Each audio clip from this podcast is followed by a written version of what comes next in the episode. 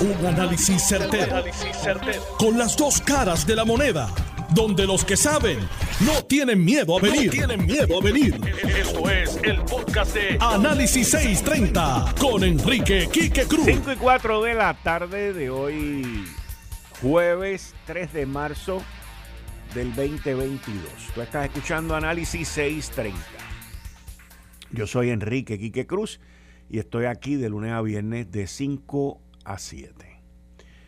Miren, el presidente de la Cámara, digo, perdón, el presidente del Senado, José Luis Dalmao, envió unos proyectos, unas resoluciones, y lo que está buscando es un alivio al bolsillo de todo el mundo en Puerto Rico ante el conflicto que hay. El barril de petróleo hoy iba por 111, 112. Eh, los analistas que analizan estos tipos de combustible de petróleo estiman que pronto va a llegar a 150 el barril, lo cual nos va a llevar a nosotros a pagar la gasolina a 5 pesos, lo más probable, una cosa así. El galón. Usted divídalo por ahí a 1.20, 1.25 podría llegar la regular. Pero, ¿cuál es la idea de todo esto? Cuando vino el huracán María, suspendieron el IBU en los alimentos, hicieron una serie de cosas. La Junta de Supervisión Fiscal lo aprobó. Y cuando han venido los desastres que han habido aquí, pues se toman unas medidas, el dinero sale de unos fondos que hay y se lleva a cabo lo que hay que hacer. Así de sencillo es esto. ¿Ok?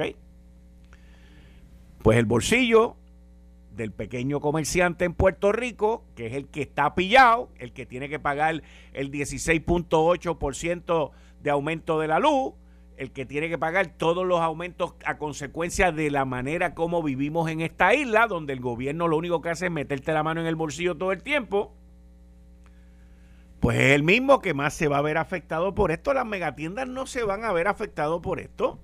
¿De dónde rayos sale un alcalde a decir que el impuesto por inventario, quien los pagan son las megatiendas y que los comerciantes en Puerto Rico no se van a ver afectados por eso? O sea, el que dijo eso no tiene la más mínima idea de cómo es que funciona el comercio en Puerto Rico. O, o trabajó en una megatienda, ahora es alcalde y dice lo que repiten los demás porque aquí hay mucha cotorra.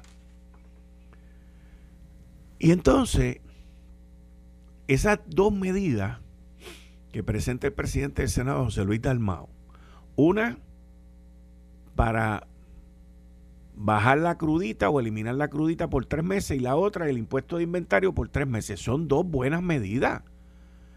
Y si ahí hay un pote de 800 millones de dólares que se lo van a gastar en otra cosa, ¿por qué no hacen eso por tres meses o, por seis meses? Cuando sea necesario, eso no hay que hacerlo mañana, no hay que hacerlo el mes que viene, es cuando sea necesario. El impuesto por inventario tiene al pequeño comerciante asfixiado. Entonces, ¿por qué los alcaldes tienen que levantar la voz y decir, ah, no hagas eso porque me afectas a mí? ¿Por qué mejor no dicen, la idea es buena, pero consíganos los chavos en otro lado? Fíjense qué distinto. Fíjense qué distinto. Es que la gente son egoístas y solamente piensan en rascarse para adentro. Y el puertorriqueño y pequeño comerciante que se chave. Fíjense, yo no estoy diciendo nada distinto a lo que ellos quisieron decir. Lo único que estoy siendo más claro en mi comunicación y en mi pensar. Porque yo entiendo los alcaldes que se rascan para adentro y lo único que piensan es el presupuesto de ellos. Eso yo lo entiendo. Y entiendo los números también. Pero ellos tienen que entender la gente que está en la calle. Ellos tienen que entender la necesidad que tienen los pequeños comerciantes en Puerto Rico. Y miren, miren qué paso de desprendimiento tan grande tiene José Luis Dalmao, presidente del Senado, al reconocer el error que cometió el Partido Popular Democrático en el 2013 y en el 2015, cuando ellos controlaban todo y nos clavaron hasta el soco con la crudita, con el IBU de 11.5 que vivimos hoy. Y fíjese qué acto de reconocimiento y de desprendimiento que dicen, vamos a bajar la crudita por tres meses y después por seis meses, si es necesario. Eso yo lo, veo como, como algo... Bueno, yo escribí una columna en el día que que es que los populares antes de las elecciones del 2024 se quieren confesar con el pueblo de Puerto Rico por todas las clavadas que nos dieron en el cuatrino del 2013 al 2016. Es, es que no existe otra. Se están confesando, están reconociendo, sin junta, que quede claro, no había junta de supervisión fiscal cuando nos subieron el IVA a 11.5, no había promesa, no había quiebra cuando nos clavaron con dos cruditas, no había promesa, no había quiebra, y nos dijeron que las carreteras iban a estar mejor. Nadie sabe dónde está el dinero, by the way. Solamente la Junta de Supervisión Fiscal y en el gobierno saben, en el Ejecutivo saben dónde está. Pero las carreteras están en uno de sus peores estados, con una crudita tan y tan y tan alta, el IBU más alto que nunca, y Puerto Rico está en quiebra.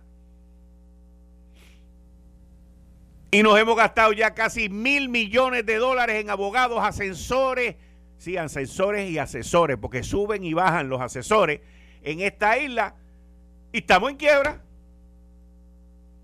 Y todavía nos queda la quiebra de la Autoridad de Energía Eléctrica, que va a ser la más costosa y la más dolorosa. Y entonces se presentan ideas que no se pueden descartar con comentarios sin conocimiento de que el impuesto del inventario lo pagan las megatiendas. Porque eso no es verdad. Es más, eso es un comentario hasta discriminatorio. Ah, que se echaban, que ellos lo pagan. Ellos también son negocios. Aquí el problema es de todo. Ese impuesto es confiscatorio. Ese impuesto no permite que en Puerto Rico haya riqueza. Hay que buscarle una solución. El secretario de Desarrollo Económico dijo el año pasado, Manuel Sidre, el año pasado él dijo que él iba a tener una solución para eso. Ya va casi un año desde que lo dijo y todavía no hay solución. El gobernador ha dicho que tiene un comité para estudiar la solución. Ya va casi un año y no ha habido solución. Pues ahora estamos en medio de un conflicto mundial donde la gasolina va a costar un fracatán, donde la energía eléctrica en esta isla va a costar otro fracatán, donde hay recursos, donde hay dinero, pero yo pienso en mí, en el egoísta. No me toques lo mío. No me haga esto porque esto me perjudica a mí. ¿Ah? Y los pequeños comerciantes de esos pueblos no se perjudican, no ni que todos los pequeños comerciantes fueran de megatiendas. O sea, nosotros tenemos un serio problema de egoísmo en esta isla. Y eso es verdad. Tenemos un serio problema de egoísmo en esta isla. Y tenemos un serio problema de desprendimiento. Y lo digo porque cuando aquí se forman las peloteras que hay que recortar, ah, a mí no, el mío, sí, hay que recortar, hay que recortar, hay que recortar, pero lo mío no me lo toque. Lo mío no me lo puedes tocar. Pero es que no puede ser así. Nosotros no vamos, y el día que algún gobernante entienda esto, el día que los alcaldes entiendan esto, porque esto no se trata de tu, de tu presupuesto ni de tus arcas municipales, esto se trata de desarrollo económico. Esto se trata de crecimiento económico. El día que la gente aquí que legisla entienda que 2 más 2 es 4 Y a lo que me refiero que 2 más 2 es 4 es lo siguiente. El día que ustedes entiendan que los impuestos en esta isla son confiscatorios y que no permiten riqueza, no permiten que en puertorriqueño tenga riqueza,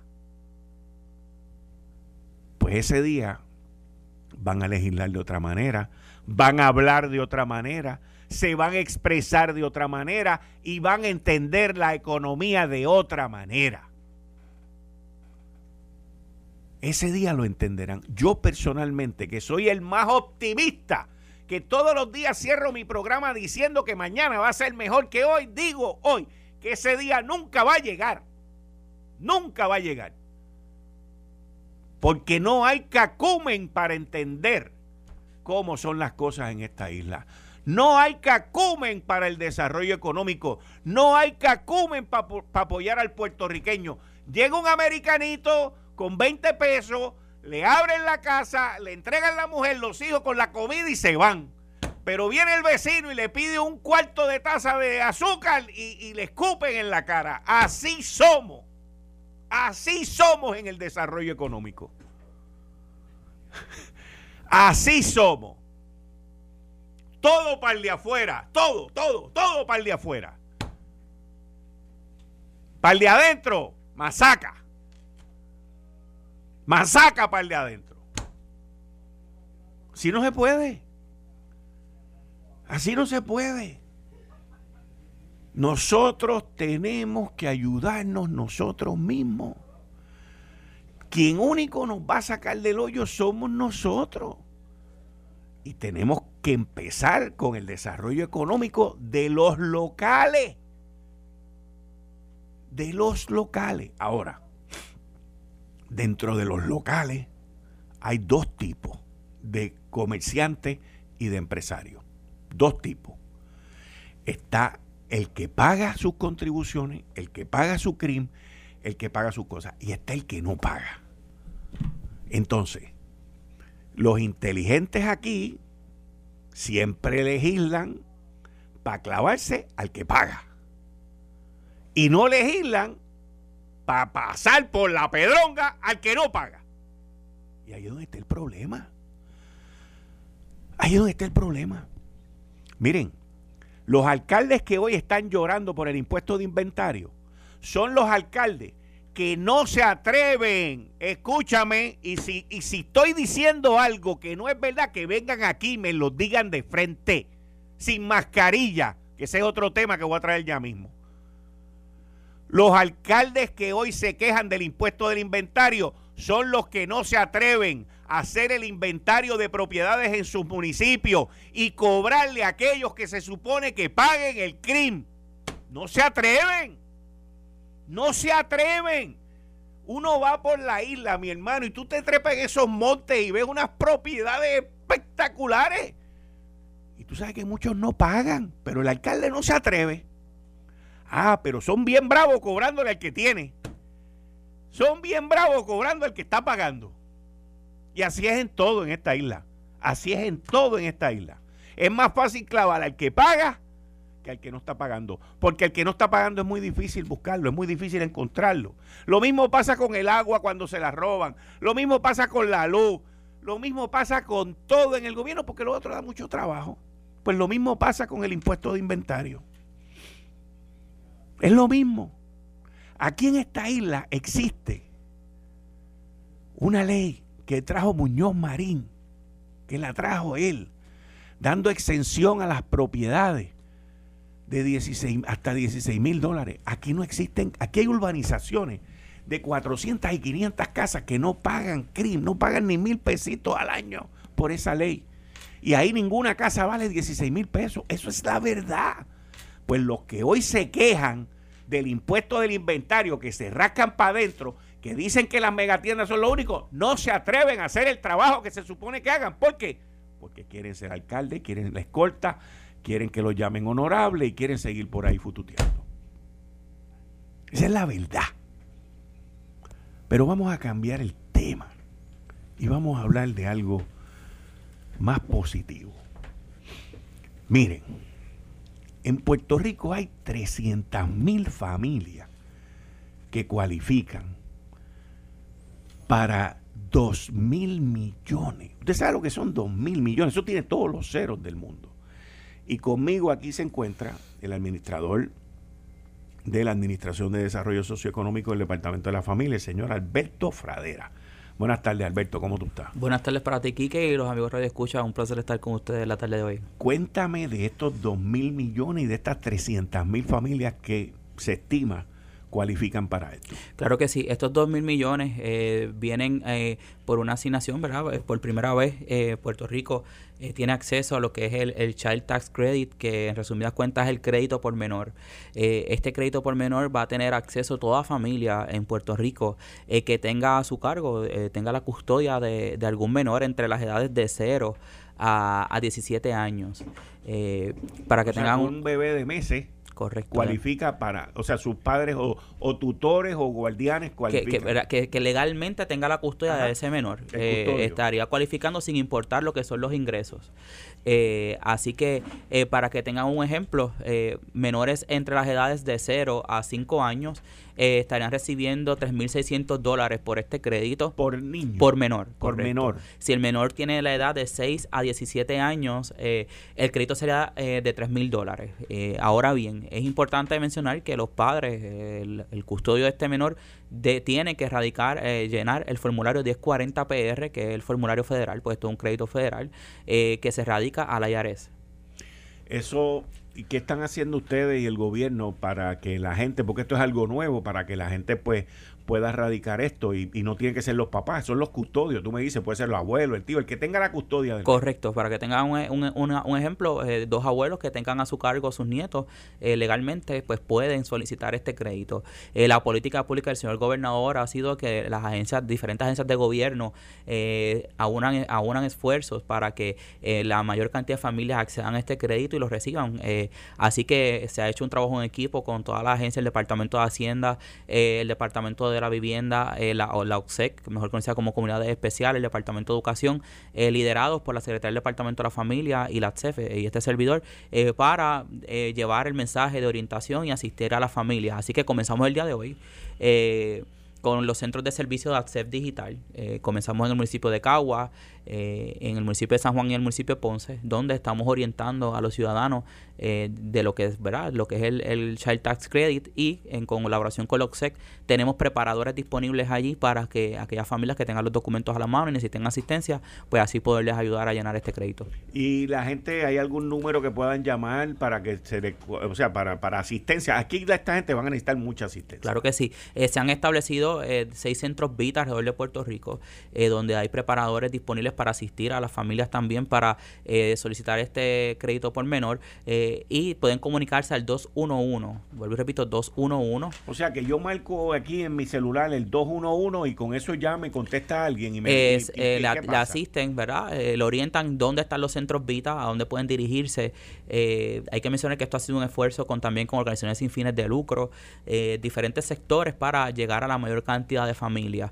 de igual forma pueden acceder a www.pr.gov, ahí marcan el icono de Accept Digital y van a poder descargar el calendario de los centros de servicio de ACCEF, eh, donde vamos a estar durante las próximas semanas eh, visitando eh, los comercios certificados por, por la ACCEF y el Departamento de la Familia para dos, dos razones, que una es para que puedan también recibir los servicios que, que nuestra administración ofrece, ayudarlos en el proceso de revisión, como sabe, ya estamos haciendo el proceso de revisión del PAN de, para los participantes y al mismo tiempo pues orientarlos sobre cómo radicar el CTC y el preparador disponible para asistirles. ¿Hay alguna fecha que esto ya pues tú tienes para pedirlo y si después de esa fecha no lo has hecho, pues se fueron los fondos y se perdieron. Toda familia eh, que es elegible eh, tiene hasta el 18 de abril para solicitar este crédito por menor. Eh, cierra, ¿verdad? Con el, con el año contributivo. el año contributivo. El año contributivo. Así que la exhortación a toda la familia que accedan a este crédito es importante para continuar aportando al desarrollo de nuestros menores en Puerto Rico.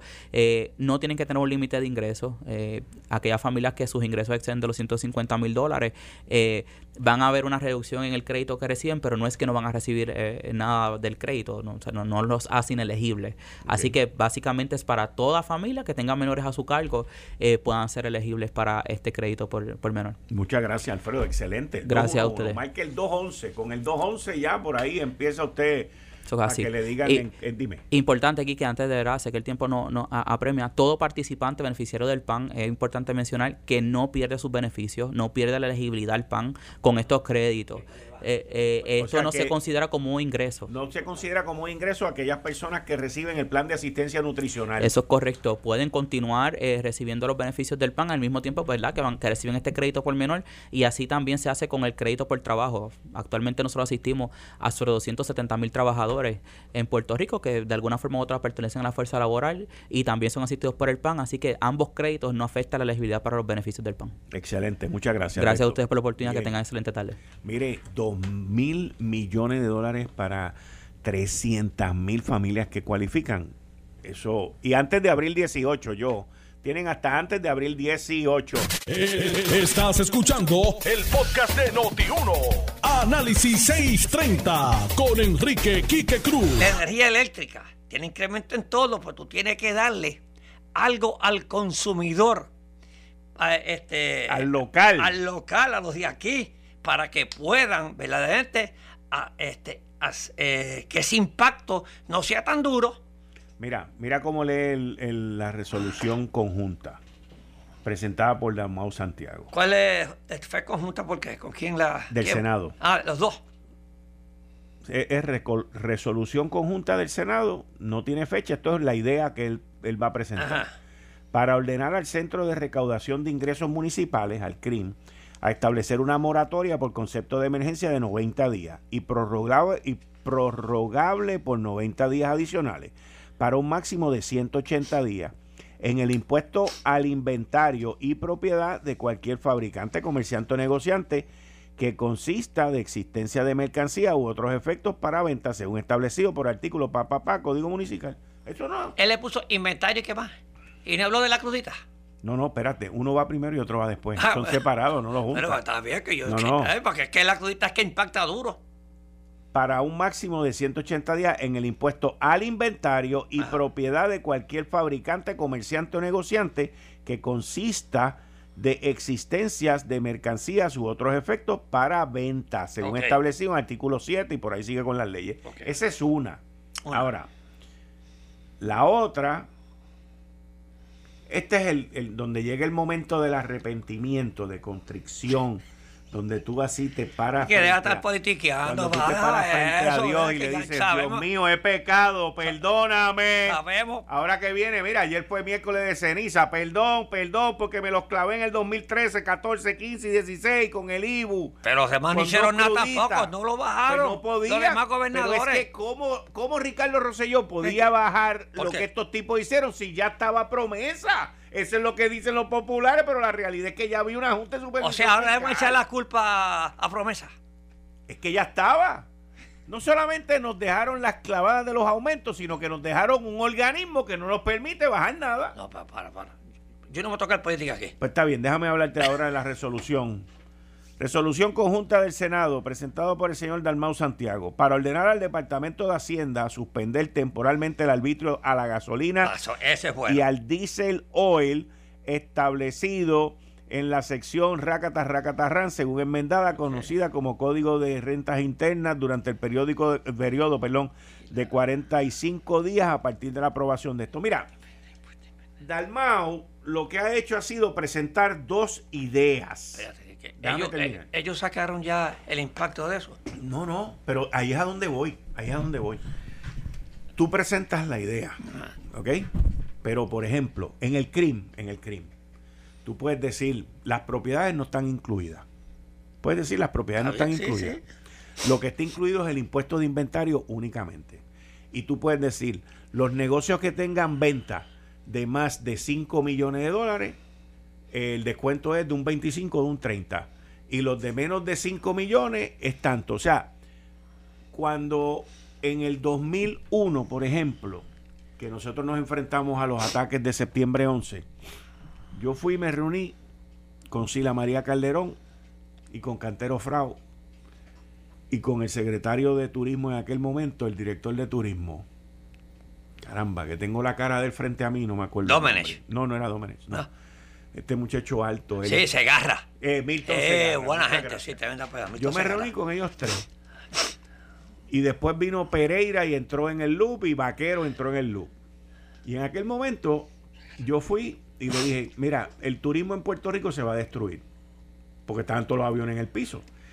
Y la solución es esta. Y le di una lista de soluciones, una lista de, de acciones y de opciones. Y, el, y como yo era el proponente, también tienes que ver que yo representaba la línea aérea más grande en aquel momento. Pero lo que yo propuse para los demás, no me lo propuse para mí. A los demás yo le dije, mira, denle el 50% de descuento en todos estos renglones, que incluía, by the way, tres meses de la crudita del, combustible de avión. Y lo aprobaron. Yo le dije a toda esta gente, denle el 50% de descuento. A mí, a mi empresa, denme solamente el 25%. Hacho, me miraron, aquí hay un truco. Fue lo primero que me dijeron. La gobernadora no me dijo eso, pero yo sé que uno de ellos que estaba ahí me lo dijo. Aquí hay un truco. Y yo le dije, aquí no hay ningún truco. Es que si tú me vas a mí el 50%, yo quiebro la autoridad de puerto porque la operación era tan y tan grande que yo, mi jefe se molestó conmigo y me dijo, ¿por qué a los otros 50 y a nosotros 25? Y yo le contesté a él en aquel momento, ah, eso fue lo que ellos me ofrecieron. Pero el que lo propuso fui yo, porque yo no podía pedir el 50 porque era muy grande. Y aquí tú lo que tienes que hacer es agarrar los números. ¿Cuánto para el genio que dijo que las megatiendas son lo único que lo pagan? Pues mira, las megatiendas tienen unos niveles de venta que son enormes. Y ahí tú le dices solamente en el inventario, no en las propiedades, y tú tienes un descuento de 30% o de 20% o de 25%. Y a los chiquitos, que sea menos de 5 millones de pesos, pues te doy un descuento. No tiene que ser de 100, te doy un descuento en el inventario del 50%. O sea, sean freaking creativos, brother, creativos. Ya presentaron la propuesta Metanle mano. Al igual que la crudita, no hay que eliminar la crudita completa. No hay que eliminarla completa. Pero por lo menos la pasa por la piedra que nos dieron en el 2013 y en el 2015, pues reduzcanla. Son, son momentos de contrición, de arrepentimiento, de pedir perdón y de subsanar los errores cometidos en el pasado bajo los engaños de que no íbamos a caer en quiebra. Lo que vamos a ver ahora, que, que yo, yo, estoy de acuerdo contigo, ahora vamos a ver si es verdad que esos fondos no los tienen comprometidos. Pues que los cambien porque estamos en una emergencia. Pues, pues, pues tienes que sacarlos. Que los cambien. Que los cambien. Tendría que ir la Junta, si es que tiene parte de, de ese presupuesto, la Junta, que estoy seguro que hay parte este, del, de la crudita y el impuesto al inventario lo tiene en el presupuesto entrado.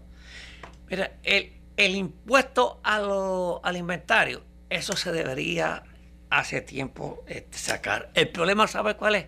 Es que los municipios, muchos de los municipios, dependen de ese impuesto al inventario. Ahora dime tú, Quique, ven acá. ¿Y, y, los municipios que no tienen megatiendas. Aquí todos los municipios no tienen megatiendas. Esos son los que piensan que quien único lo paga son las megatiendas. ¿Ah, sí? sí. No, bueno.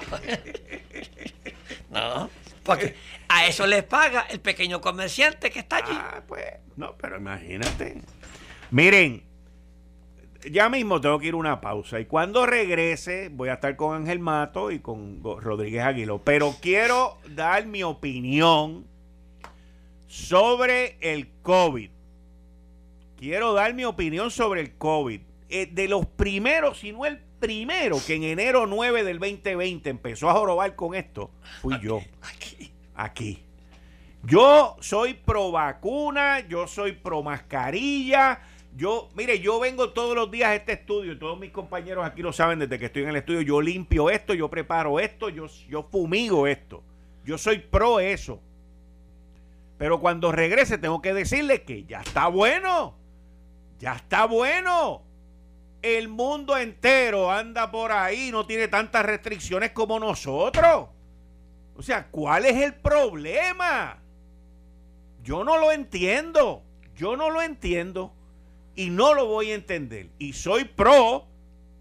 Pero bendito. Hay que dar un paso adelante, hermano.